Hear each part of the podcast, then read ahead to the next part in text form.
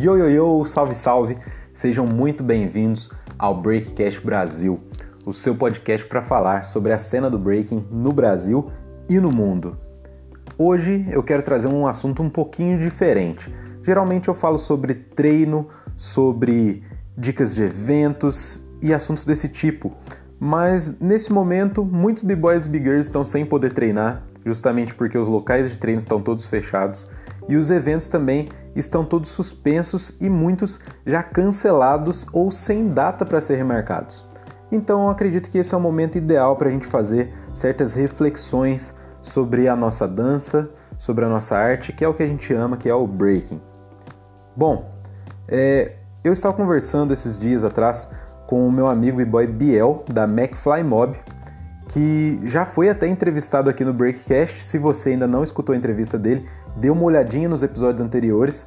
Com certeza você vai gostar dessa entrevista. Foi uma entrevista muito rica, onde ele falou sobre a experiência dele e sobre a crew dele, que é a McFly, que é uma crew nova e totalmente diferenciada. E a gente estava fazendo alguns questionamentos justamente sobre o que falta para o breaking realmente emplacar e virar nas grandes mídias, para os grandes públicos e ter a visibilidade e o reconhecimento que a gente sabe que o breaking merece. Bom, esse é um assunto que a princípio ele parece inofensivo, mas na realidade ele é até polêmico.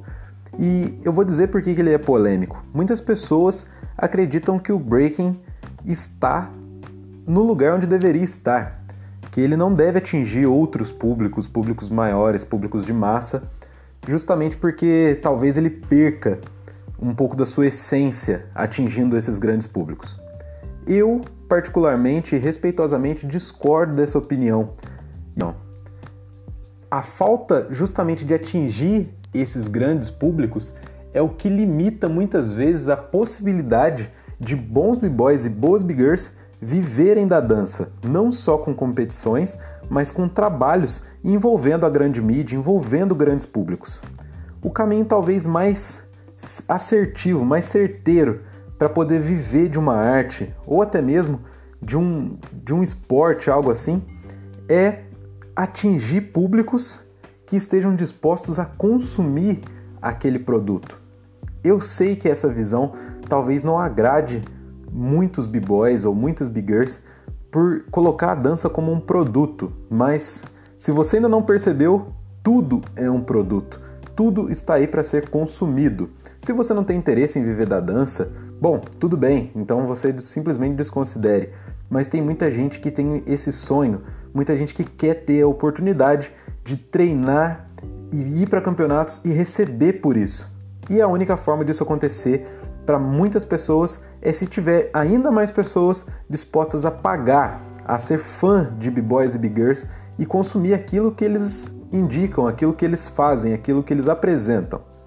Bom, diante disso, eu e o Biel fizemos uma lista de fatores, de elementos que faltavam, na nossa opinião, para o breaking emplacar de vez, assim como aconteceu já com outras modalidades, como por exemplo o skate, que tem um público tão parecido com o do breaking. Talvez você nunca tenha percebido, mas é um estilo urbano, é um estilo que atrai muitas vezes a juventude e tem uma visibilidade muito maior que a do breaking. Por quê? Porque eles justamente se atentaram a esses elementos muito antes, mas ainda é tempo.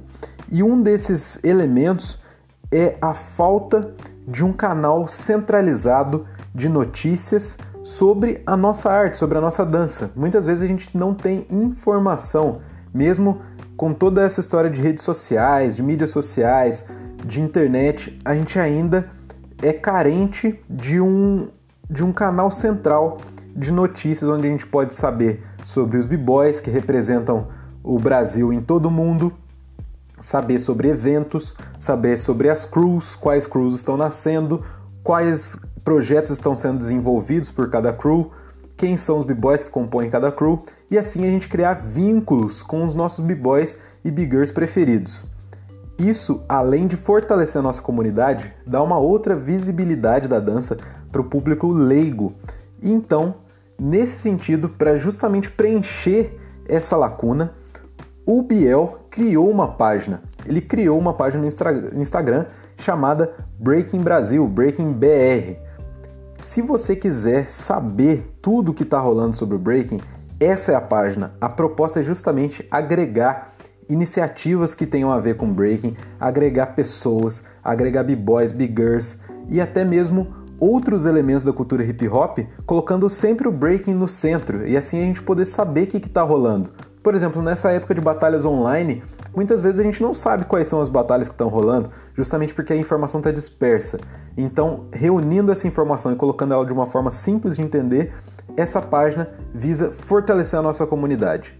Então, fica o meu convite para você. Se você ainda não conhece a Breaking BR, dá uma passadinha lá no Instagram, segue a página e eu tenho certeza que com o tempo você vai perceber que ela é justamente uma das coisas que faltava para o breaking ser melhor visto e mais disseminado entre as pessoas, beleza?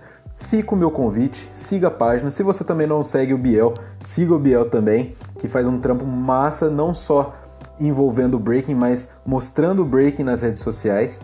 E vamos levantar essa discussão do que, que falta para o breaking crescer. Se você discorda da minha opinião, também exponha isso e vamos levantar esse debate de uma forma sadia e de uma forma eficaz. Beleza? Muito obrigado pela atenção de vocês, tamo junto e até a próxima!